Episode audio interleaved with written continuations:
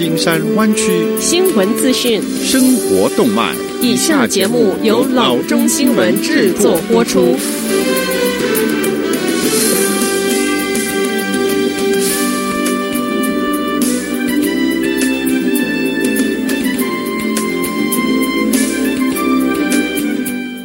各位听众，大家好，欢迎来到老中广播电台的节目，我是君君。我们首先来关注今天的旧金山湾区地方消息。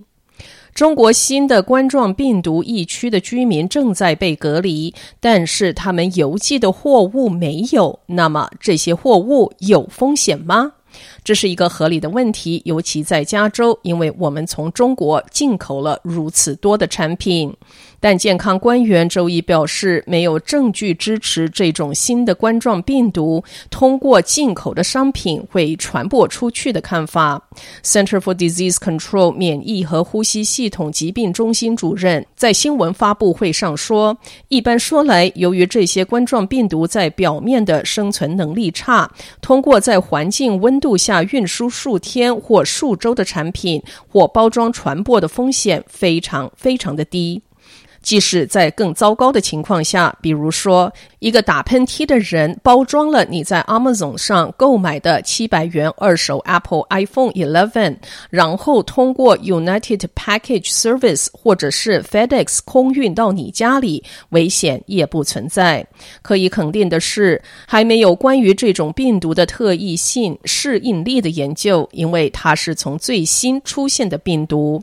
但研究表示，它的亲近病毒 Sar ARS 以及 MERS 只在物体表面存活几个小时，它们通常通过呼吸道飞沫从一个人传播到另一个人。根据 UPS 和 FedEx，包裹从中国到加州至少需要三天的时间，所以病毒存活时间无法长到足以让你生病。从中国进口的动物或动物产品呢？CDC 没有任何证据表明它们会带来风险，但与电子产品等其他贸易相比，将动物和动物产品运往美国的监管要严格得多。下则消息。总部位于 Mountain View 的知名询问解答网站 Quora 首席执行长于一月二十三日宣布，将对湾区和纽约办公处进行部分的裁员，就像其他被投资人施压，要多放精力在现金流上面的初创企业领导人。首席执行长 Adam D'Angelo 写道：“裁员和组织变革是为了着眼于以一种财务负责的方式改变组织规模。” D'Angelo 没有透露裁员的人数，但 Recode 去年报道说，Quora 估值约二十亿，员工约两百。媒体询问该公司意见，D'Angelo 回复写道：“我们需要降低烧钱程度到一个可维持的水平，这样我们才能更焦聚在追求我们的使命，以及让我们的事业长期可以成长。我们不想依靠外部的资本，因此自力更生和对资源的谨慎管理对我们的未来至关重要。”下则消息。周一三后塞州立大学校长宣布帮助解决师生无处可居住的新计划，并称无处可居为我们这个时代最紧迫的问题之一。针对约四千名 San Jose State 学生没有地方居住的问题，San Jose State University 宣布，California State University Office of Chancellor 提供三百万元补助金。用于帮助支付学生基本需求、心理健康服务和一些紧急住房的费用。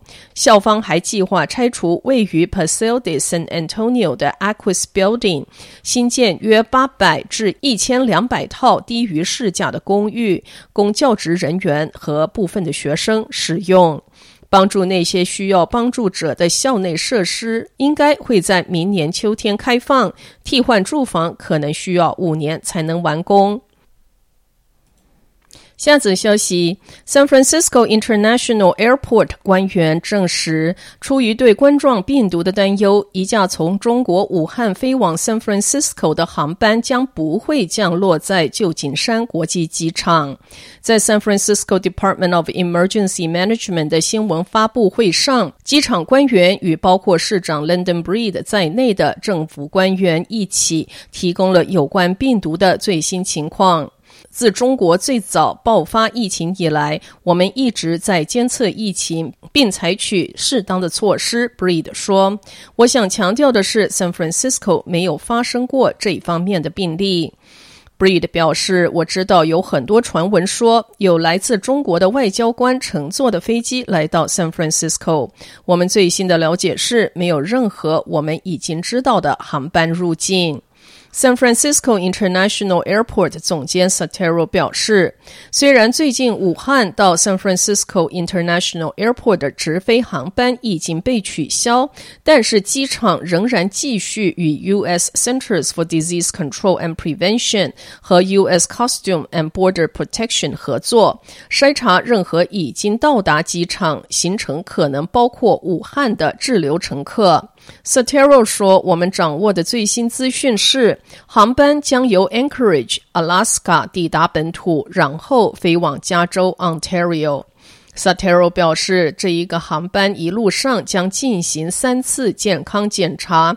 第一次由中国官员对登机的乘客进行健康检查；第二次由美国官员在飞入武汉的飞机上进行健康检查。